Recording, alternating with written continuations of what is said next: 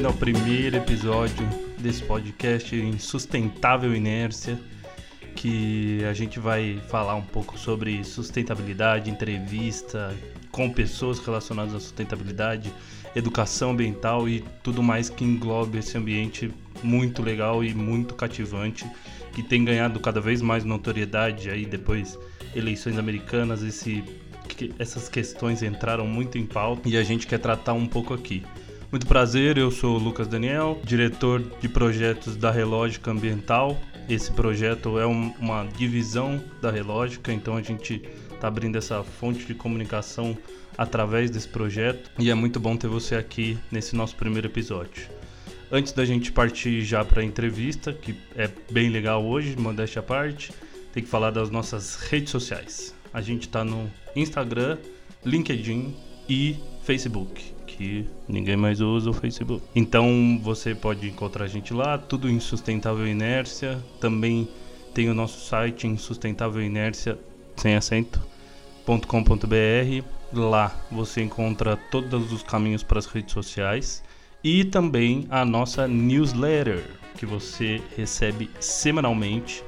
Além do episódio da semana que você vai receber lá na newsletter e vai poder clicar para acessar diretamente. Tem também comentários que, de matérias que eu achei interessante durante a semana, eu mesmo que, que escrevo. Então lá você tem comentários sobre essas matérias, sobre notícias de sustentabilidade, resíduos e tudo mais que eu encontrar e achar interessante comentar. É, a entrevista de hoje é com o José Carlos, também conhecido como meu pai, da Cooperlínea. A Cooperlínea é uma cooperativa do interior de São Paulo, está localizada aqui em Paulínia, já tem mais de 20 anos de atuação. É provavelmente uma grande referência no mercado, tem ISO 14001, tudo indica que foi a primeira cooperativa a conquistar essa certificação lá em 2004. Então é um papo bem legal, uns 40 minutinhos aí que eu tenho certeza que você vai gostar bastante de ouvir. Fique agora então com o episódio. Lá no final eu volto para te dar uns recadinhos rápidos para você não esquecer de se inscrever na nossa newsletter, seguir a gente nas redes sociais e tudo mais. Bom episódio.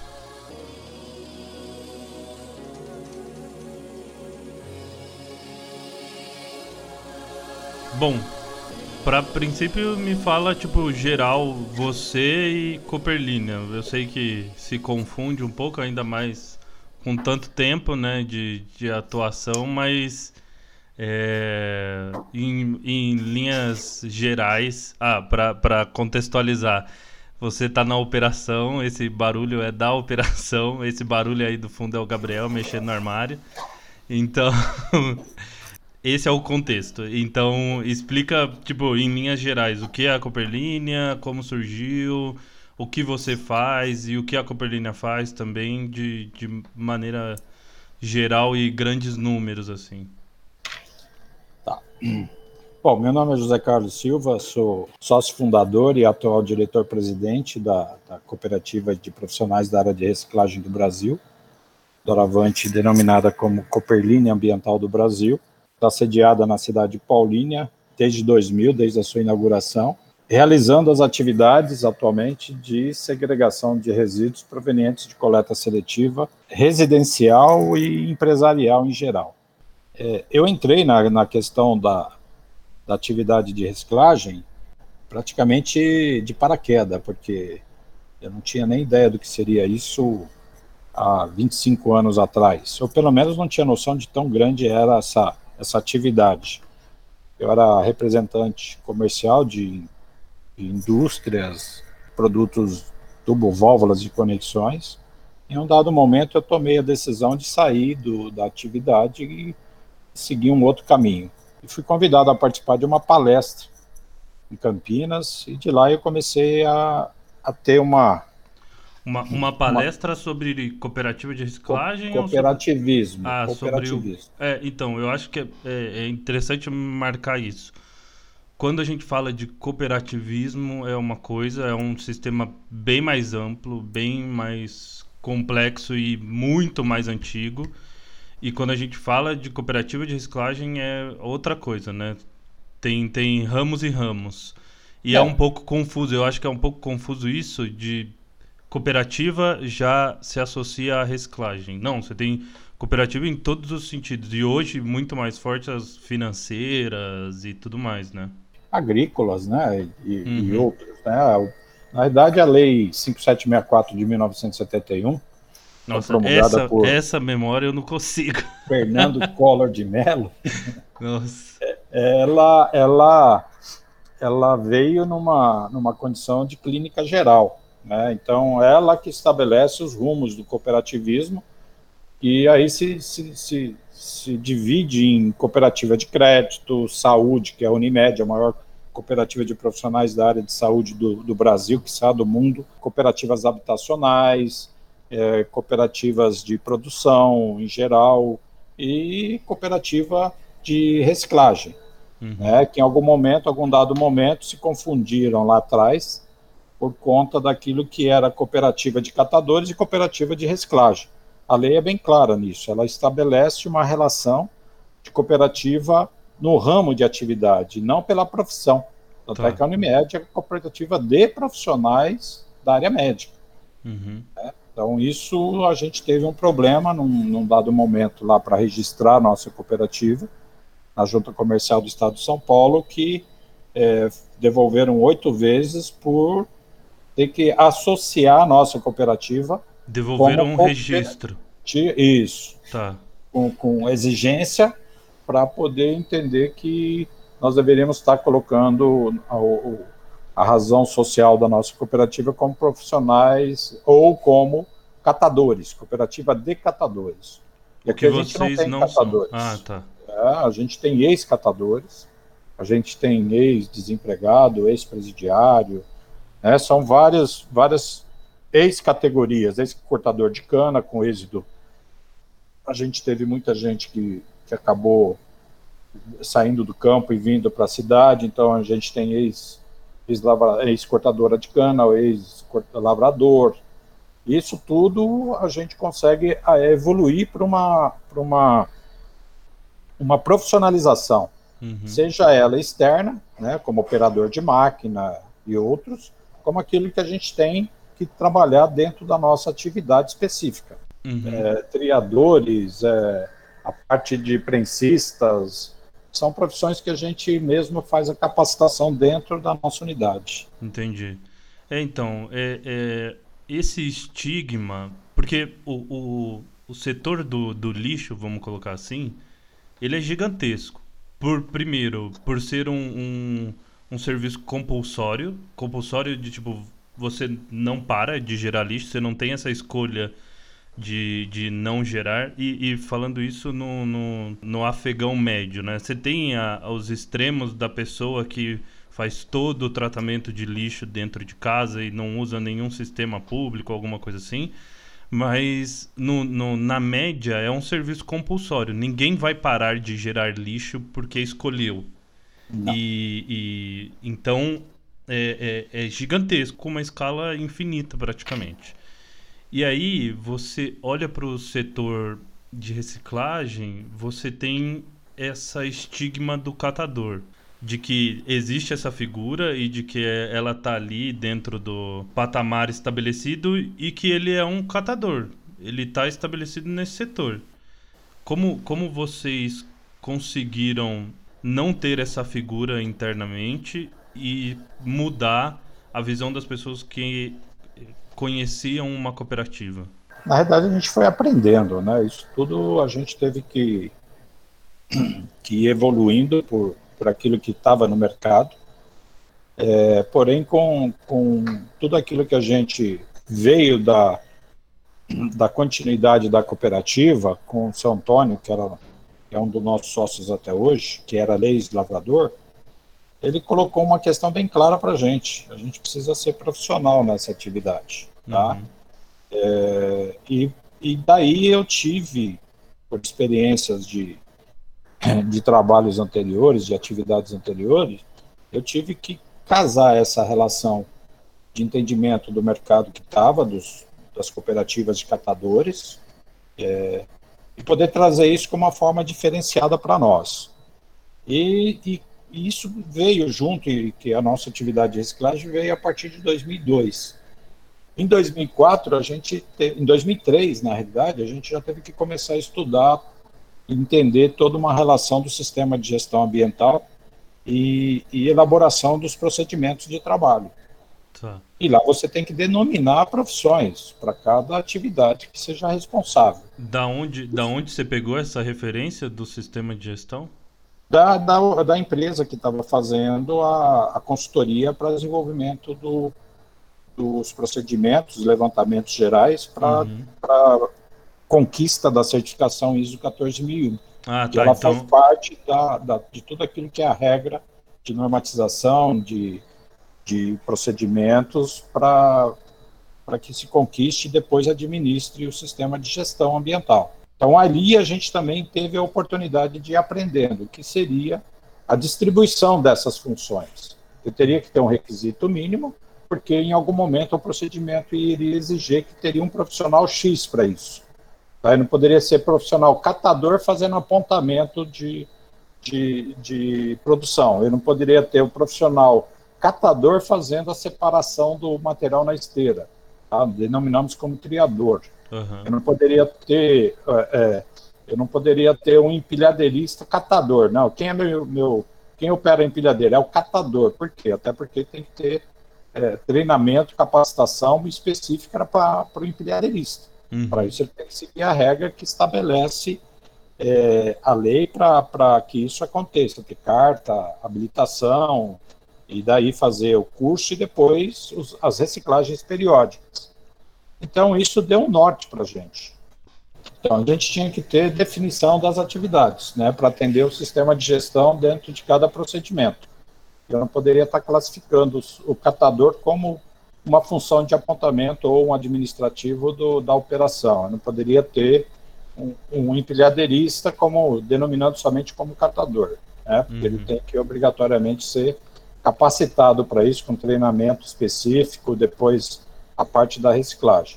Isso foi norteando, foi, nos norteando com relação como que a gente estaria trabalhando cada função dessa, o requisito mínimo, a capacitação e depois a continuidade para a evolução desse profissional para outras atividades. Então, nós criamos aqui, o que facilitou para a gente, a questão do, do que nós temos como funções e bônus. Então, para essas funções, nós temos também a remuneração diferenciada. E tudo isso passou-se em assembleia, aprovou, e a gente consegue aí agora ter uma estrutura organizacional com as funções definidas, as atividades definidas e, a, e crescendo, cada vez mais crescendo com, com, essas, com essa situação. Quanto à questão externa, a gente teve muita, muita resistência até de outras cooperativas né? Uhum. Porque teve cooperativa aqui que chegou a visitar a gente em algum momento, exclusivamente uma de Piracicaba, que nem existe mais, tinha uma estrutura dez vezes maior do que a nossa, quantidade maior, hoje não existe mais essa cooperativa.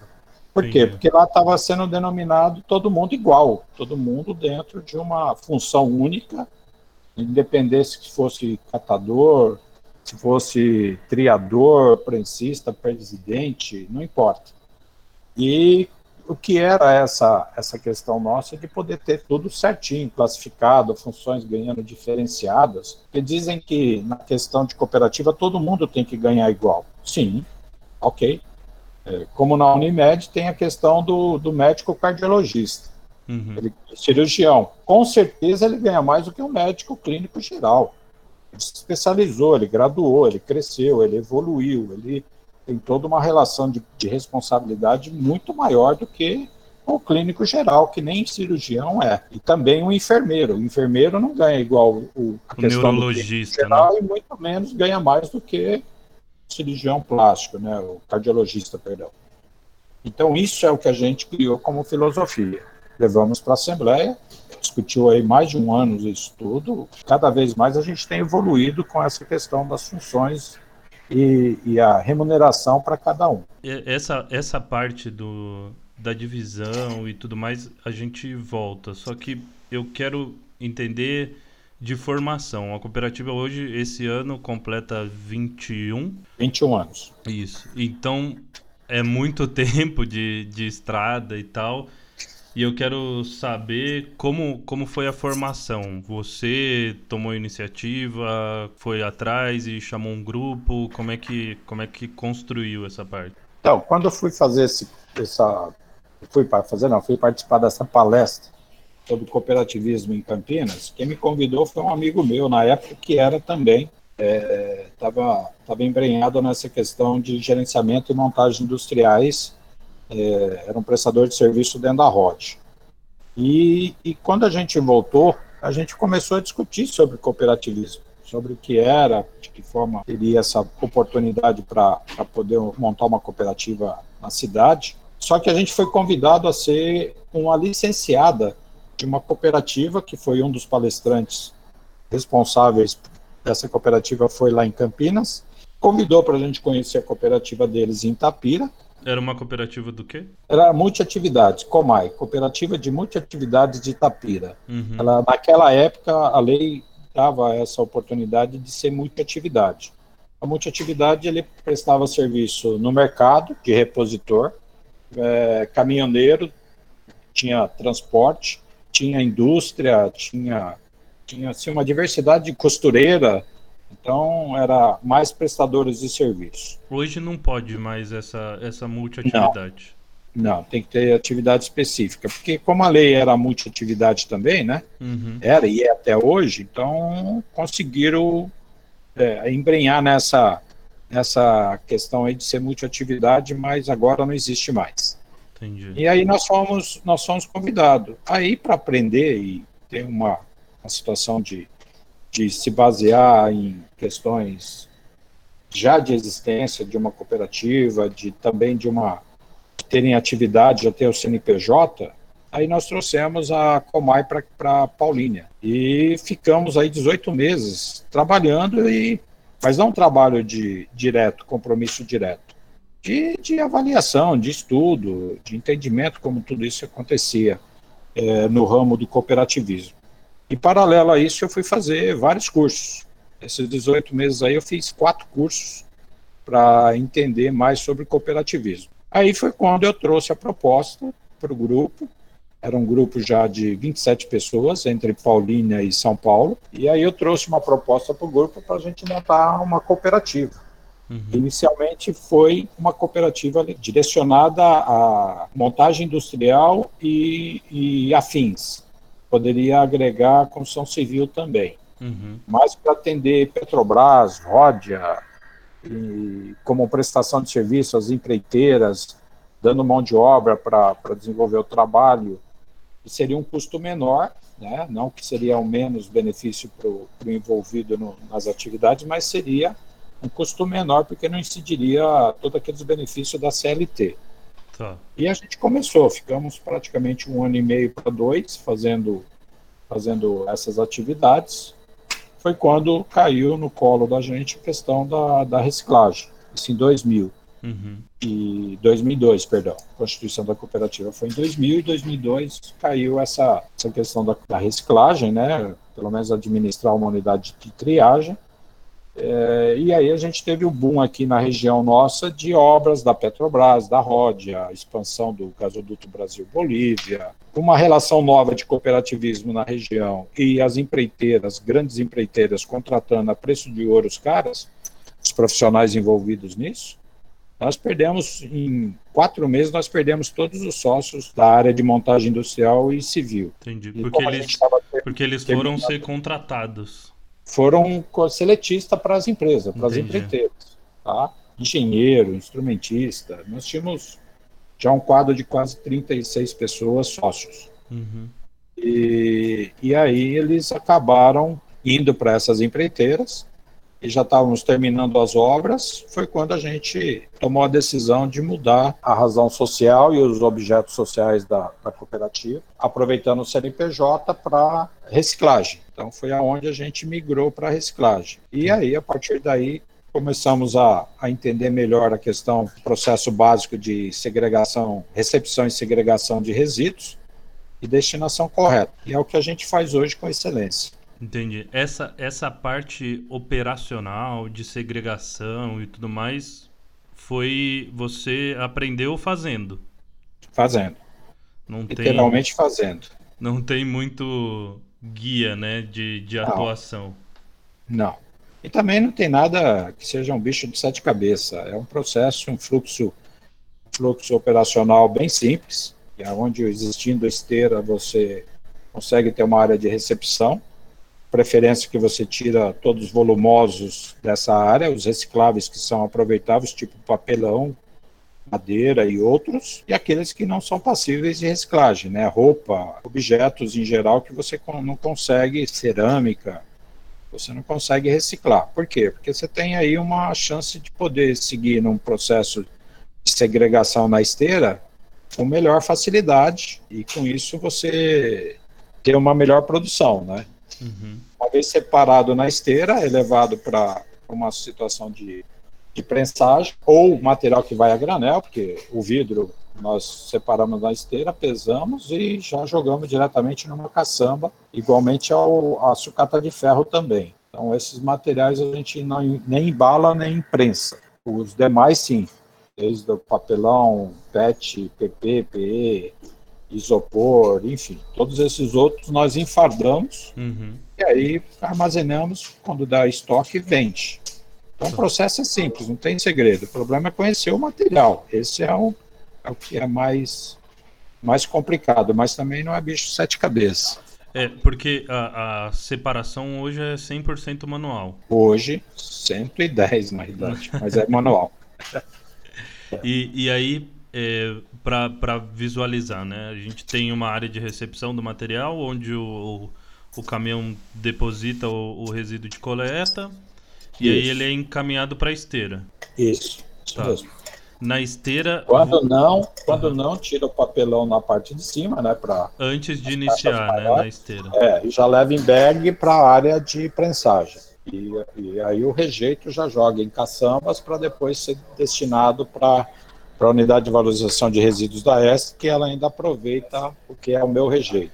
É, então, o que é rejeito da unidade em si? Rejeito é, infelizmente, desde a parte que é orgânica, do, em algum momento chega resíduo orgânico no meio, hoje nosso, nosso rejeito no total está na média de 10, 12%. Uhum. Então, dentro dessa composição do que a gente denominou como rejeito, vem muito pouco de orgânico, mas vem roupa, é, vem materiais que são denominados dos recicláveis, mas não tem reciclador, como aquelas PET de bandeja, aquele que vem fruta, vem, vem doce da padaria, esse, esse não consegue reciclar. É, tem o PVC, enfim. A gente tem aí uma infinidade de outros materiais, além do orgânico, que a gente consegue identificar para destinar. Porém, nesse rejeito, acabei de citar, ele acaba indo ainda para a unidade de valorização de resíduos da Estre, que ela aproveita para fazer o CDR, que é o combustível derivado de resíduo. Uhum. E muito desse material, diria 95% desse classificado rejeito meu, ainda é aproveitado no, nessa unidade da Estre. Então, você recebe material de coleta seletiva e a coleta seletiva que teoricamente deveria conter só é, materiais recicláveis e dentro desse material ainda existe resíduo que não pode ser aproveitado por vocês. Sim. Que é, que é o que gira em torno desses 10 e 12%, 10, 12%. hoje. Entendi. Para ter uma coleta seletiva. Não, antes disso, vamos voltar para o pro processo de separação. Então esse material mais volumoso é tirado antes de ir para a esteira. Na esteira hoje você tem quantas pessoas fazendo separação?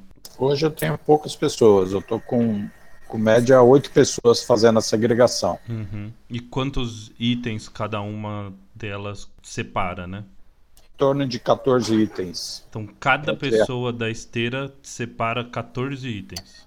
Separa 14 itens. Ah, então é um... Papel, plástico, vidro e metal, porque em algum momento você tem lá no início da esteira, pega, principalmente no início, já pega os materiais que seriam perigosos para acidente de trabalho. Uhum. Então, ferroso, vidro, é, esses materiais já pega e também pega o material de valor agregado, tipo alumínio, tipo PET, PE, PP, né? Só que em algum momento passa, então outras pessoas vão pegar para não para não deixar perder esse material. Por isso que cada uma pega em média 14, Ah, porque uma tá. compensa a outra. Então, pode ser que a pessoa lá da ponta da esteira, a primeira pessoa pegue PET e aí duas casas pra frente, eu tô pensando Perfeito. que é al- algo assim.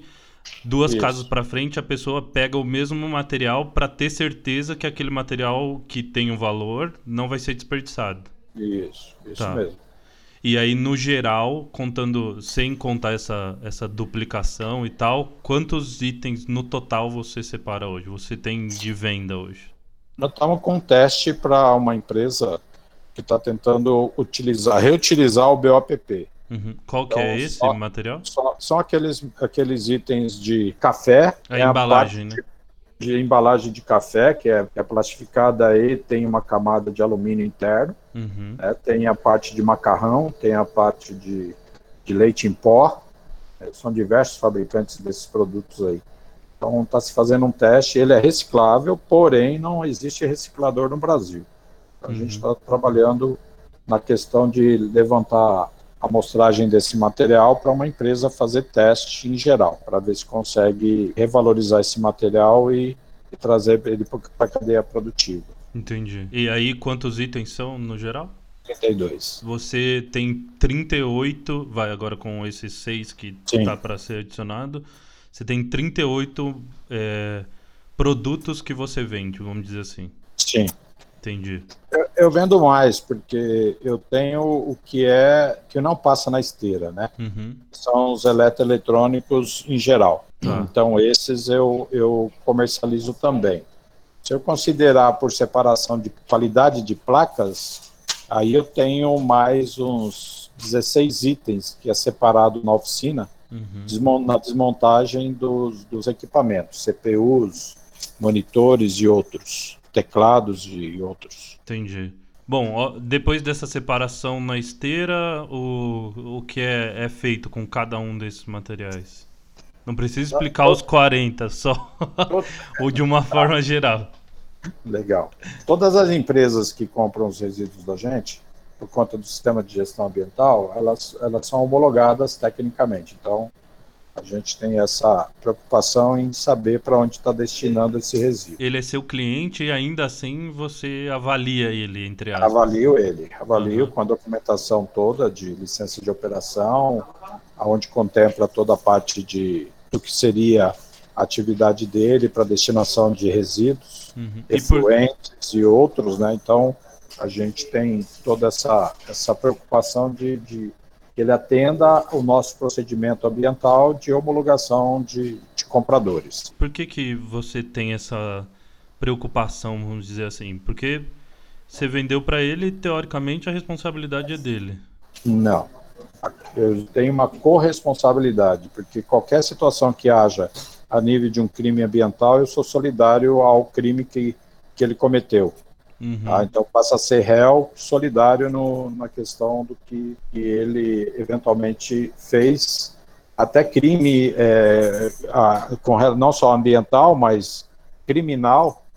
Porque se eu vendo para ele uma garrafa de, de whisky e ele falsifica e descobrem que foi eu que vendi para ele, eu também sou solidário na condição do processo criminal que ele leva. Dentro daquilo que é uma preocupação das leis, além do sistema de gestão, porque a gente detém a ISO 14001 até hoje, desde 2004, a gente consegue com isso trazer ele para uma responsabilidade, ou pelo menos de garantir para nós que a gente não vai ser incriminado numa ação dele que venha acarretar, ocasionar aí uma, um impacto ambiental ou um problema para alguma pessoa onde ele tenha falsificado um- alguma coisa aí, bebida, perfume, seja lá o que for, e, e usou a minha embalagem que eu vendi para ele. Entendi.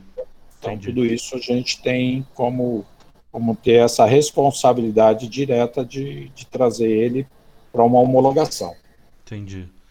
Tá, é, então você separa esse material e aí esse, esse material, você faz algum tipo de valorização, alguma, alguma escala para esse material ou é só separação? Vendo ele in natura, separo ou vendo a granel ou vendo enfardado, ensacado ou enfardado. Esse é o processo. Hoje eu não, não, não tem nenhum processo de verticalização ou qualquer tipo de beneficiamento primário para comercializar. Uhum. Tá? Porque, até porque a área que eu estou é uma área cedida pelo, pela Este Ambiental do Brasil, aqui no, no Centro de Gerenciamento de Resíduos dela em Paulínia, e a licença hoje de operação, futuramente vai passar a ser no CNPJ da Cooperlínea, ele é exclusivamente para segregação e destinação correta dos resíduos. Como funciona essa relação com a Estre? Você está você tá dentro do, do, do CGR dela, do Centro de Gerenciamento dela. Como funciona essa relação entre CNPJs e tudo mais? A gente tem, a nossa área é totalmente independente, a unidade de triagem pública e privada, que são dois galpões separados, né? Tá, antes, antes disso, por que que você está aí, na verdade? Eu estou aqui por conta de um termo de ajustamento de conduta antes da, da inauguração da EST no EIA-RIMA, ou seja, nas audiências públicas, uhum. foi feito um acordo com o município, com o Ministério Público, que ela estaria construindo uma unidade de triagem e cedendo para uma cooperativa da cidade para poder mitigar o volume de resíduos para o aterro.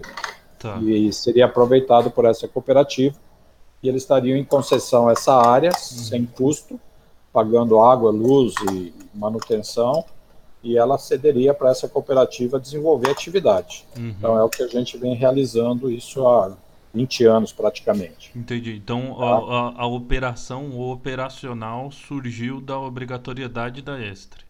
De um termo de ajustamento de conduta que passou a ser uma obrigação da Estre, contrapartida para o município e mitigação de resíduos para aterro. Entendi. E esse modelo é ele, você já viu ele sendo aplicado mais vezes? Como, como você enxerga ele? Não, tentou-se, né? Todas as outras unidades que a S foi inaugurar no Brasil, porque essa foi a primeira em Paulínia, uhum. de CDR ou CGR, ela tentou evoluir com essa questão da, de unidades de triagem com cooperativas dentro dos aterros sanitários que ela constitui no Brasil, mas aí não, não evoluiu.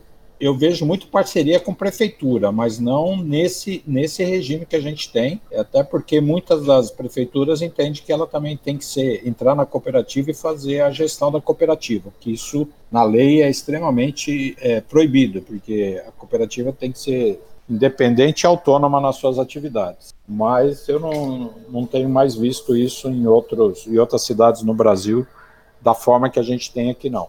Tá? Na realidade, nenhuma que tenha esteja dentro do aterro, a não ser que esteja aterro municipal. Aí se cria lá uma relação de ter um espaço e, e essa evolução é, não é saudável. Em algum momento cria complicadores. Então, voltando ao, ao, operacional, você faz a separação do material e tudo mais. Com os clientes homologados, você vende esse material pelo, pelo peso dele, né? Sim. E como, peso como é essa relação do valor de venda e do seu custo?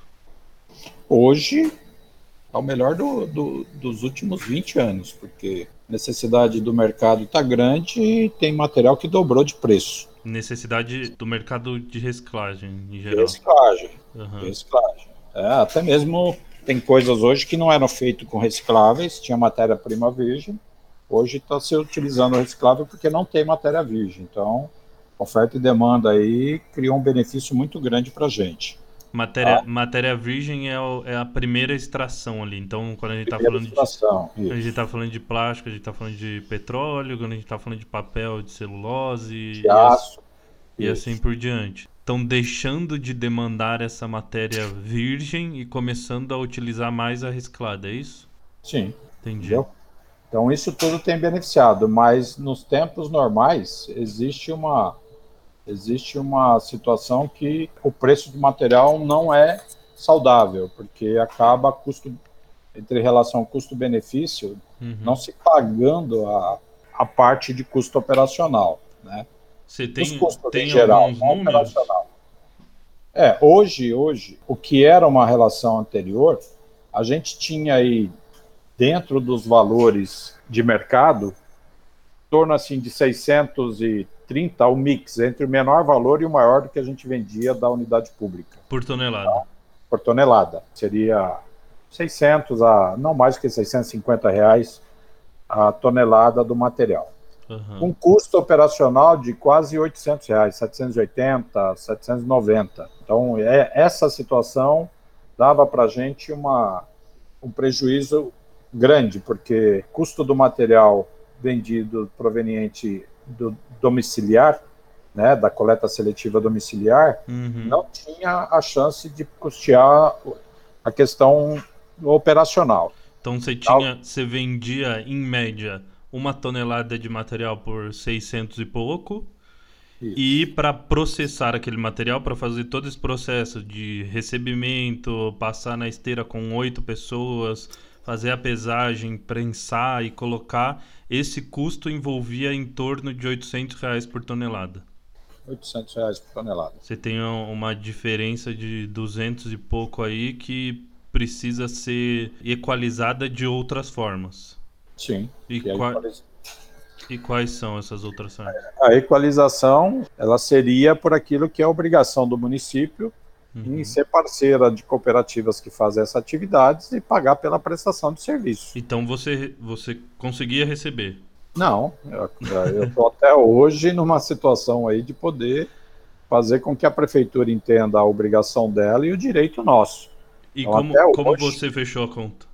A gente fecha por aquilo que eu tenho hoje da atividade do, do privado, ou seja, aquilo que eu tenho em parceria com empresas, uhum. que daí o mix é, do material é muito maior, chega a mil reais a tonelada, com o custo da parte do, da operação do privado a 350 reais. Então, peraí, você tem duas operações. Eu tenho duas operações. Uma que recebe o resíduo domiciliar comum, que é aquele que ou você põe na calçada de casa e o, e o caminhão coleta, ou Isso. você tem um, um, um, resíduo industrial.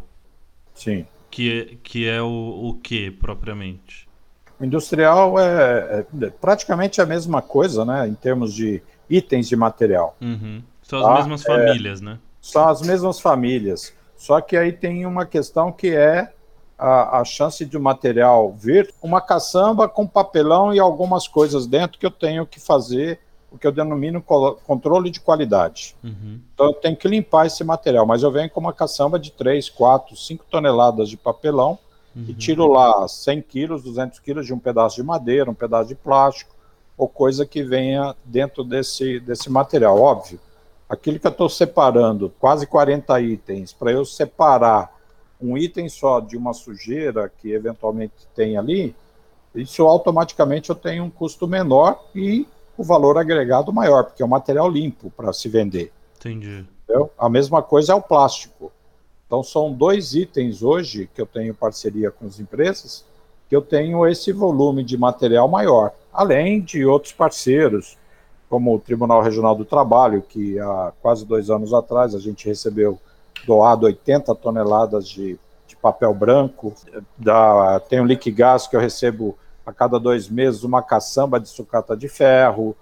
Isso quer dizer, nem põe a mão em algum momento. Uhum. Simplesmente recebo e, e, e vendo. Então, então esse, esse material tem um valor de venda muito superior superior. Praticamente o dobro do valor que você tem vendendo o material de, de da coleta domiciliar.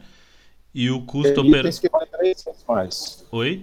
Tem alguns itens que vale três vezes mais. Entendi. A, é, a, a paras de plástico limpa eu vendo a 900 reais a tonelada do material público que está sujo. Uhum. Do privado, eu vendo hoje ele a 2.800 reais. Nossa porque ele está limpo, ele não precisa lavar, não tem tratamento, uhum. é, tem todo um processo de secagem.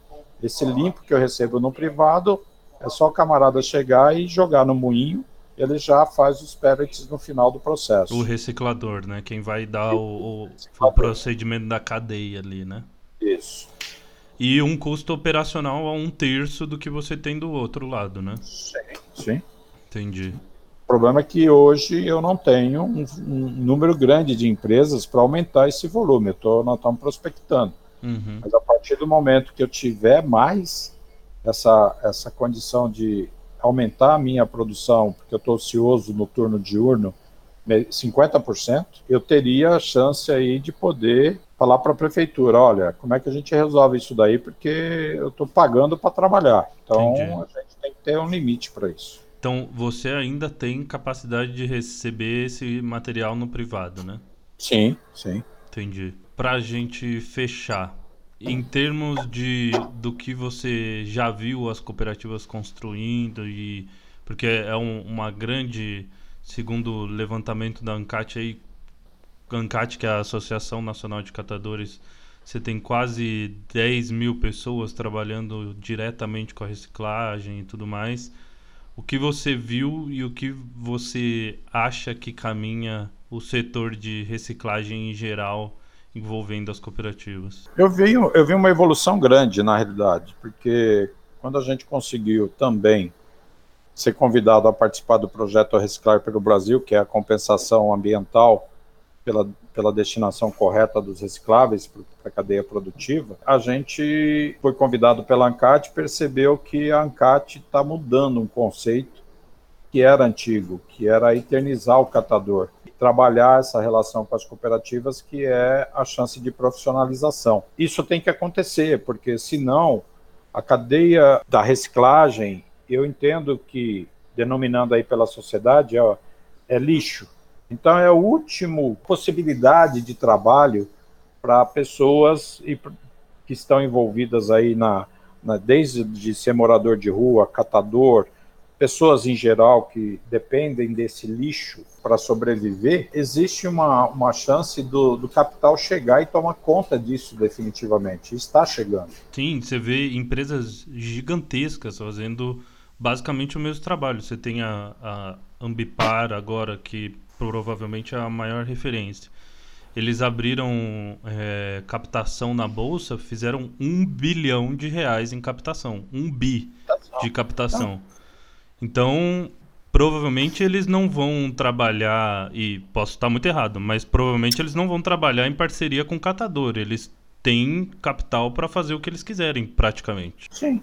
E isso é a preocupação, porque o capital chegando, essa última atividade de sobrevivência dessas pessoas, a tendência é ela acabar, literalmente. Uhum. Tá? Porque não vão se se uma grande empresa pegar a concessão de desenvolver a gestão dos recicláveis de São Paulo, ela não vai se preocupar com o catador, com o morador de rua que sobrevive com isso, com, com as cooperativas, as associações, ela vai simplesmente passar como um trator, como aconteceu na mecanizada da, da cana-de-açúcar, da, da agricultura e tudo mais.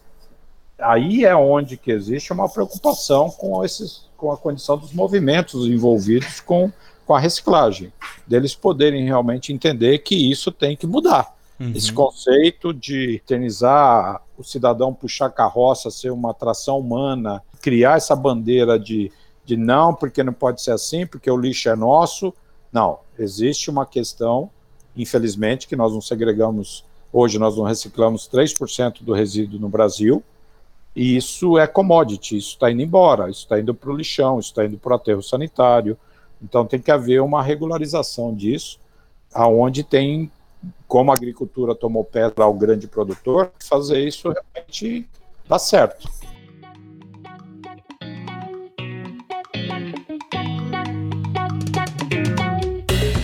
Ah, que legal chegar ao final desse primeiro episódio. É muito bom estar tá conseguindo realmente colocar isso aqui em prática. É uma vontade antiga então é bom ver nascendo e acontecendo. Você viu aí várias vezes durante o episódio fazendo perguntas que parecia que eu não sabia a resposta, mas não era isso. Eu queria ouvir aquela resposta, até porque eu praticamente nasci dentro da cooperativa, né? Eu tenho 20 e poucos anos, a cooperativa tem lá seus 20, meu pai ajudou a fundar. Obviamente eu tô ali desde que isso começou a acontecer, então eu tô vendo tudo. Eu queria aquelas respostas, né? Mas é muito bom, muito bom falar com meu pai. Às, às vezes você pode ver que as vozes se confundem um pouco, as nossas são parecidas. Mas é isso aí. Recadinhos finais. Não se esqueça de se inscrever na nossa newsletter que está lá no site www. Quem fala www hoje em dia, né? insustentávelinércia.com.br. Lá tem um campinho para você colocar seu e-mail e receber comunicações semanais dos comentários que eu posso fazer. Siga a gente nas redes sociais, no Instagram eu vou estar tá abrindo caixinha lá nos stories para vocês mandarem perguntas. Mandem perguntas totalmente aberta sobre sustentabilidade. Pode mandar qualquer coisa, coisa que você acha que não tem nada a ver eu perguntar, pode perguntar que eu vou ter o maior prazer de te responder. Tudo sou eu por enquanto que faço, então você vai estar falando comigo. É isso aí. Muito obrigado, eu vejo vocês no próximo episódio. Não vejo, né? Vocês me escutam. Tchau.